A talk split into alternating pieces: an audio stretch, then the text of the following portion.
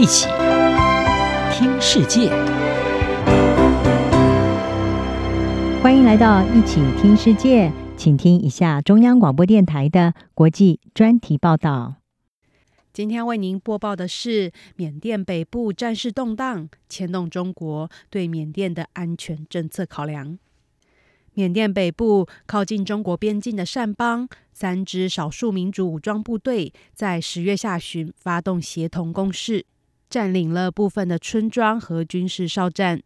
让缅甸军政府面临到自二零二一年政变夺权以来的最大考验。这一场冲突并已经导致超过五十万人流离失所。善邦当地和中国的贸易往来密切。也是北京“一带一路”基础建设计划的一部分，当局也正在计划在这里新建一条耗资数十亿美元的铁路。因此，这一场冲突也引发专家关注：缅北边境的动荡会如何牵动中国对该地区的经济和安全考量？缅甸的民族民主同盟军、塔安民主解放军以及洛开军所组成的三兄弟联盟。在十月二十七日发动协同攻击，把这一场行动命名为“一零二七行动”。三兄弟联盟的协同行动，并受到反军政府武装团体的支持。他们一开始先是攻入善邦和中国接壤的军政府控制地区，夺下了当局控制的好几座城镇以及一百多个军事哨站。在过去几周以来，战事并有进一步扩大的趋势。叛军在这之后的行动中，也试图控制部分和印度接壤的地区。对于战火就在家门口爆发，并且持续升级，身为缅甸军政府盟友的北京表示，正在持续密切观察当地的冲突情势，并且要求冲突各方立即停火。缅甸的边境地区是十多个少数民族武装团体的根据地，其中部分的团体为了争取自治以及对自然资源的控制，已经跟军方进行了数十年的战斗。在这一次的冲突爆发之后，叛军封锁了通往中国的多条重要贸易道路，当地的主要交通干道被封锁，已经导致市场的各项商品价格飞涨。更严重阻碍军政府派遣增援部队来应对叛军攻势的能力。美国和平研究所的研究员塔尔告诉法新社，对于缅甸军政府来说，失去这一些重要道路的控制，导致向山邦北部部署部队变得越来越困难。军方现在要依靠直升机向边境地区派遣增援部队。他并说，虽然缅甸军政府可以发动空袭来夺回阵地，不过这也可能同时摧毁关键基础设施，而这样的做法可能会激怒中国。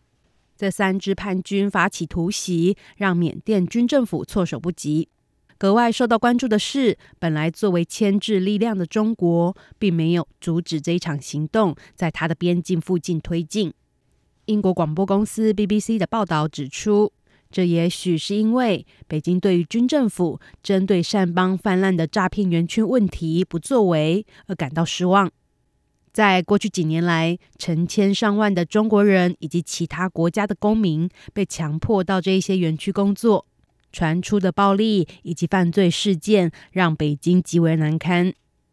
叛军声称，这一次的行动其中的一个目标就是要扫荡这一些诈骗园区。针对有一些分析人士表示，中国对于缅北叛军联合发起的“一零二七行动”开绿灯，借此来打击犯罪组织在该地区的活动。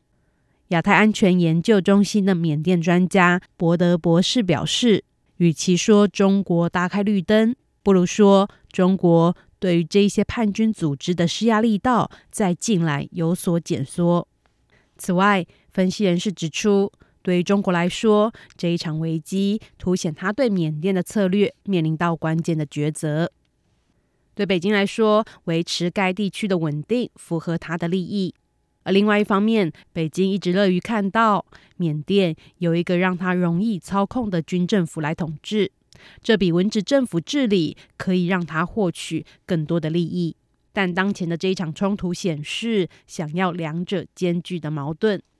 亚太安全研究中心的博德博士分析，现在中国必须要确定是要优先考虑稳定，还是它的影响力。博德认为，北京事实上对缅甸军政府控制和管理国家的能力正在渐渐失去信心，因为种种的迹象显示，军事当局并没有牢牢掌握缅甸。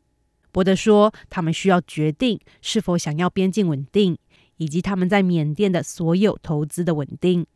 博德解释说，北京想要一个他们可以操纵的领导人，而军事政权一直是他们可以操纵的政权。不过，军政府糟糕的治理已经显示没有稳定性，进而可能使中国在当地的投资都面临到风险。他说，现在中国应该问问自己：我们想要稳定，还是想要操纵？以上专题由杨广编译，张雅涵撰稿播报。谢谢收听。